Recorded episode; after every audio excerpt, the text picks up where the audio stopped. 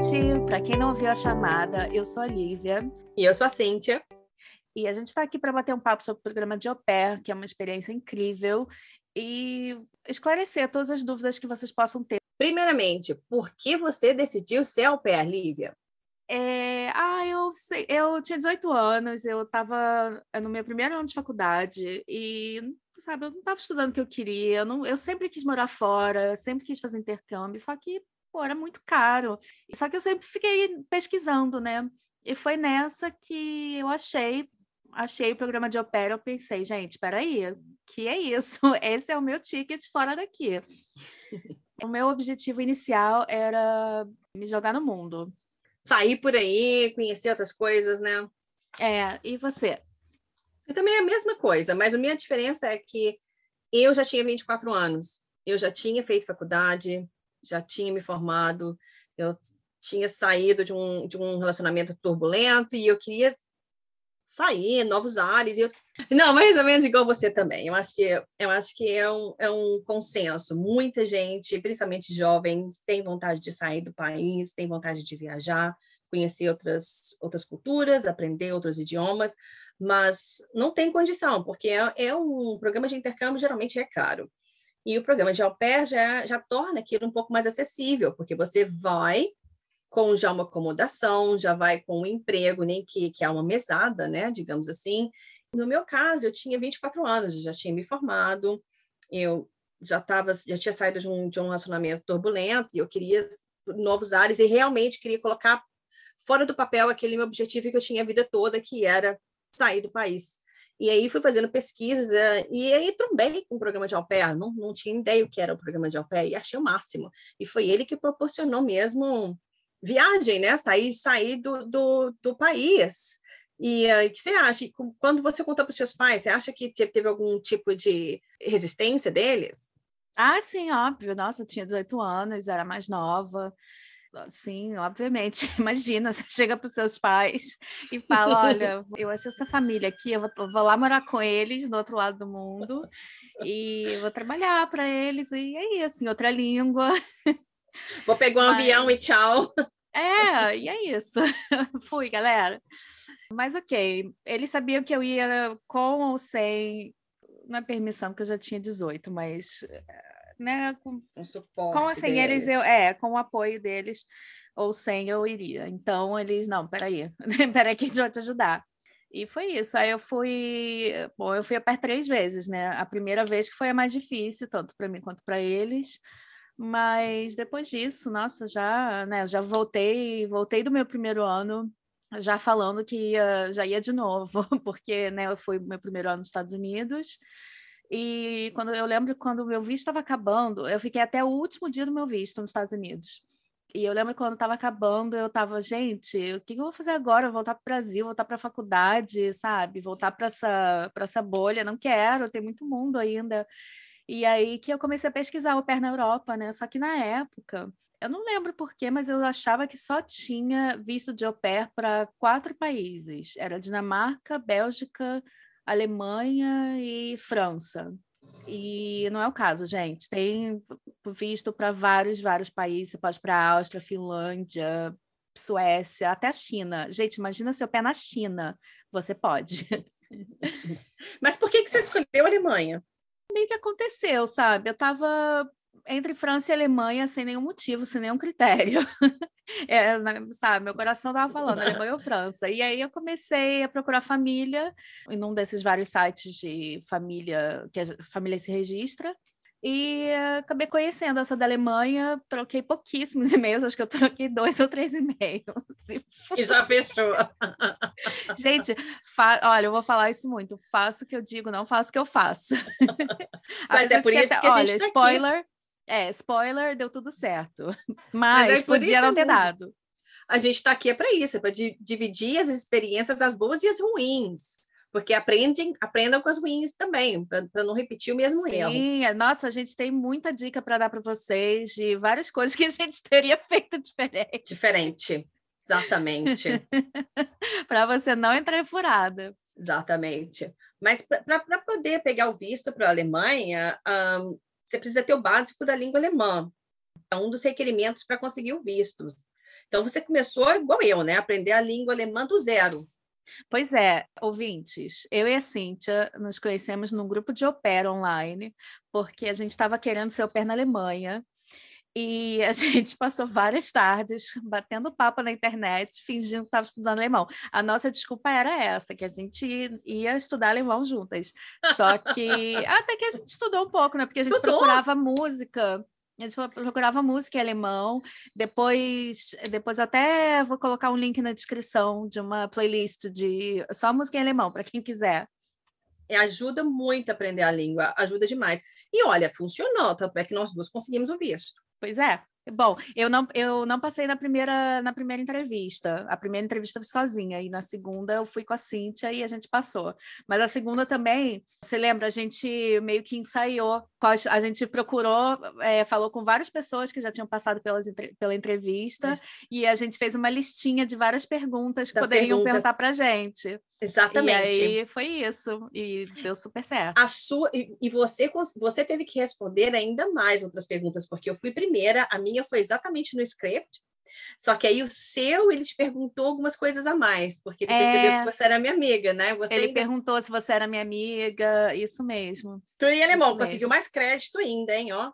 Ah, eu lembro que eu entendi o que ele falava, entendi o que ele estava perguntando. Nossa, eu tenho a imagem do cara na minha cabeça até hoje, me fazendo aquelas perguntas. Só que para responder eu só respondia sim, não, sim, não, mas tudo bem. Tá, gente, mas peraí, vamos, vamos, vamos dar um pouquinho de realidade aqui. É um nível muito básico que você precisa para essas perguntas, tá? É. Tipo, qual é o seu nome, qual é a sua idade, porque eles, eles precisam que você fale pelo menos o básico do alemão para poder se comunicar com as crianças e com uma emergência. Se tiver alguma emergência, você precisa se, saber se comunicar. Eu lembro que ele me, me falou isso. Então, é, é o básico. Qual que é o seu nome? Qual que é a sua alemães idade? tudo. Sim, sabe? Então, assim, não fiquem com medo, não vá achando que vai, vai ser uma entrevista em alemão sobre vários assuntos. Não, é uma coisa é bem, bem básica, básico. é um nível bem básico do alemão, mas que se você é. consegue mesmo estudar em casa ou fazer um básico do alemão, sozinha você consegue, não tem problema nenhum. Você consegue. E hoje em dia você também tem que mostrar um certificado que você tem o nível A1, que é o primeiro nível, mas é como a gente está falando, é bem basiquinho, não precisa se desesperar. E hoje em dia também tem vários, várias outras formas de aprender. Eu lembro que na época eu estava procurando um curso de alemão só que eu tinha que aprender assim muito rápido, então não ia rolar. Mas hoje em dia tem vários aplicativos, sabe? Como Duolingo, Babel, e dá para você usar esses aplicativos de graça também. Para ajudar para conseguir é, pra aprender a língua. Você pode também conversar, ouvir música, ouvir, uhum. é, ouvir filmes, para tentar aprender. Mas é como de, de novo, é o básico do alemão. Então, não se desespere. Isso. Você não vai chegar, ter que chegar lá e falar alemão com ninguém, tá? É o básico, tá bom? Mas um, como é que você achou sua família na Alemanha? Uh, eu achei no site, no Opera World, que é o site que era mais usado para achar família na Europa. E só voltando o visto um pouquinho, é só para esclarecer, essa foi a nossa experiência para o visto da Alemanha, só que cada país tem um processo diferente. Tem país que, por exemplo, você não, eles não têm um visto específico para au pair, é um visto de trabalho, e outros têm um visto específico para au pair. Isso você tem que ver em cada consulado. Mas essas dicas também vão estar todas no nosso site, como faço para pé.com. Já tem lá alguns, mas daqui a pouco a gente vai ter todas. E você, sim, como é que foi, como é que foi achar família? Porque na Alemanha você não precisa de agência para pegar o visto, né? Porque tem certos países que só com agência que você consegue visto de au pair, como Estados Unidos, por exemplo, e Holanda. Mas na Alemanha você não precisa, você pode só conhecer a família e cada um faz o que tem que fazer do seu lado. É, exatamente. Não, eu, eu também uh, achei minha família no Au Pair World, eu achei que estão, são várias famílias alemãs nesse site, não são? Uhum. E, e, francesas também. Agora que eu lembrei, eu também é, entrei em contato com uma família na França, não sei por quê, porque eu sempre quis ir para a Alemanha, sempre quis aprender alemão, mas eu também entrei em contato com a família. Acho que na realidade eu estava querendo era Sai fora daí. Lugar. Primeiro que aparecer, tá vendo? Tipo, faça o que, o que a gente fala, mas não faça o que a gente faz.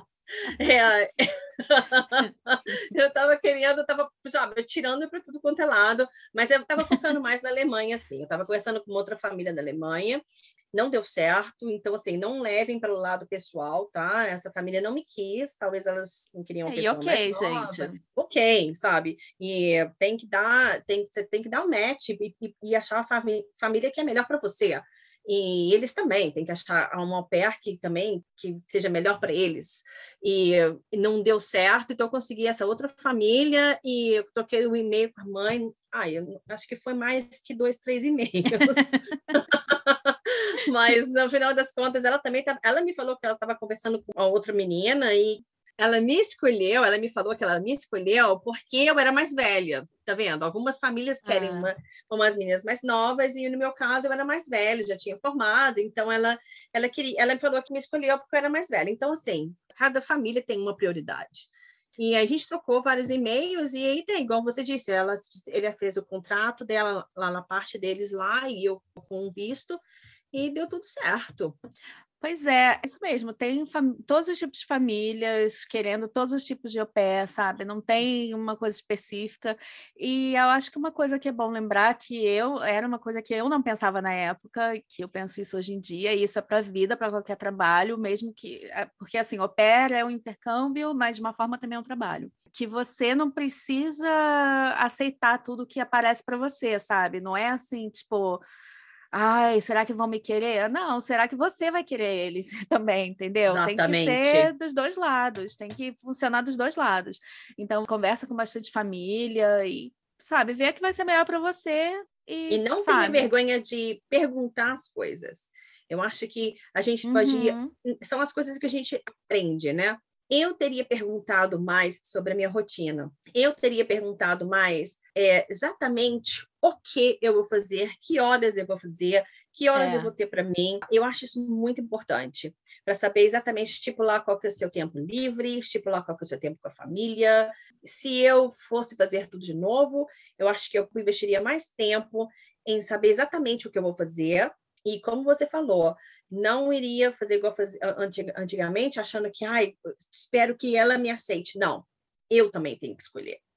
É, a família exatamente. que vai ser melhor para mim. Exatamente. E eu lembro que uma coisa, assim, spoiler, é que a gente vai contar mais na nossa experiência, como foi morar lá mesmo, no próximo episódio. Mas, como a gente está discutindo escolher família, uma coisa que eu lembro que eu não conversei com eles e que eu devia ter conversado era sobre pagar o curso. Porque lembra, na Alemanha, a família não tem que pagar o curso de alemão. É. Mas como a gente, gente, a gente ganhava 200 euros, eu acho que hoje em dia é 260. Está 260 há muito tempo. Não sei se já subiu para 300, mas que eu saiba não. Vou, vou procurar e já e vou dizer para vocês. Mas, gente, 200 euros por mês não é nada, né? Então, muita família paga o curso de alemão, mas isso foi uma coisa que eu não discuti com a minha. Você pagou o seu próprio curso? Eles pagaram o primeiro. E aí depois eu fiquei sem fazer. É porque, cara, eu tinha uma outra cabeça na época e eu não estava muito ligando para falar alemão. E é uma coisa que, se eu fosse fazer de novo, era uma coisa que eu investiria mais em aprender alemão, porque eu fui aprender, eu fui começar a estudar mesmo e aprender alemão depois que eu me mudei para Inglaterra, porque eu me mudei para cá e eu fiquei, gente, eu aprendi um pouquinho de alemão, não foi fácil, porque é uma língua difícil e eu vou o quê? Vou esquecer agora? Não, vou continuar estudando. E aí até hoje eu estudo um pouco, né? Porque pô, é, é, é, muito legal saber outra língua, falar outras línguas, poder ir para um país e falar a língua deles. É, eu acho isso muito legal. Mas isso também é, fala muito sobre as suas prioridades. Por que, uhum. que você está fazendo o programa de au pair? Tem gente que quer fazer o programa de au pair e viajar porque quer realmente aprender um, um segundo idioma e quer voltar depois de um ano, sim, para fazer um mestrado nesse idioma, ou que seja estudar numa universidade. Exatamente. E, e, tem gente que, que quer fazer o programa de au pair porque tem o objetivo de viajar. Então, aí já não seria tanto um, um, uma prioridade aprender a língua. Eu, por exemplo, também recomendo muito, se a sua prioridade for aprender a língua, é escolher uma família em que os dois pais falem esse idioma. Isso, que é o idioma meu, da casa. Da casa, que é o idioma do país e da casa. No meu caso, por exemplo, a mãe era alemã, mas o pai era francês. E as duas crianças, eles nasceram nos Estados Unidos. Então, o idioma oficial da casa era inglês. nunca foi o alemão. E os pais conversavam entre eles em francês. Então, o alemão, para mim, ficou como prioridade quatro, no final das contas, sabe? Eu não hum. tinha muito contato com a língua alemã, que igual você, sabe? Eu não tive muito contato com a língua alemã. Se eu tivesse ido para uma família com pai e mãe alemão, crianças alemãs, todo mundo ia falar alemão, eu teria sido imersa no idioma e aprenderia mais rápido. Então, uhum. se esse for o seu objetivo de aprender o idioma bem, procure uma família onde que a língua seja só somente aquele idioma. Isso. Eles só falem aquilo, porque senão você pode se perder ali. Isso, e pois é, a minha experiência foi a mesma, minha família era alemã, o idioma da casa era alemão, mas eles queriam uma pé que falasse inglês, por isso que eles pegaram uma brasileira. mas eles queriam uma pé que falasse inglês. Gente, eu ri das minhas próprias piadas. Piada de pai, ainda por cima, não é nem piada boa. As crianças iam para um colégio internacional, então eles tinham que falar inglês, e a mãe era da parte leste da Alemanha, antes da guerra. Então ela não aprendeu inglês direito. E ela queria aprender também. Ela estudava, ela comprava os livrinhos dela, muito fofa as minhas amigas mais próximas eram várias brasileiras, que a gente tinha amigas ou pés brasileiras pelo país inteiro, que foi uma das coisas mais legais. A gente viajava muito pelo país. Gente, nós todos nos conhecemos no, nesse grupo de opera online, que não existe mais, então a gente está criando um. E foi exatamente eu acho que é, esse grupo de au pair online muda a sua vida. Você troca experiências com as pessoas que estão ali vivendo a mesma coisa que você está vivendo. Nossa, a gente fez várias amizades até Muitas hoje. Muitas amizades. Gente, tem anos que a gente foi au pair e até hoje a gente mantém várias amizades, como eu e você, né, Cíntia? Exatamente. então, mas é, as minhas amigas eram, os meus amigos eram a maioria brasileiros ou tinha duas americanas na minha vilazinha, que eu morava numa vilazinha micro.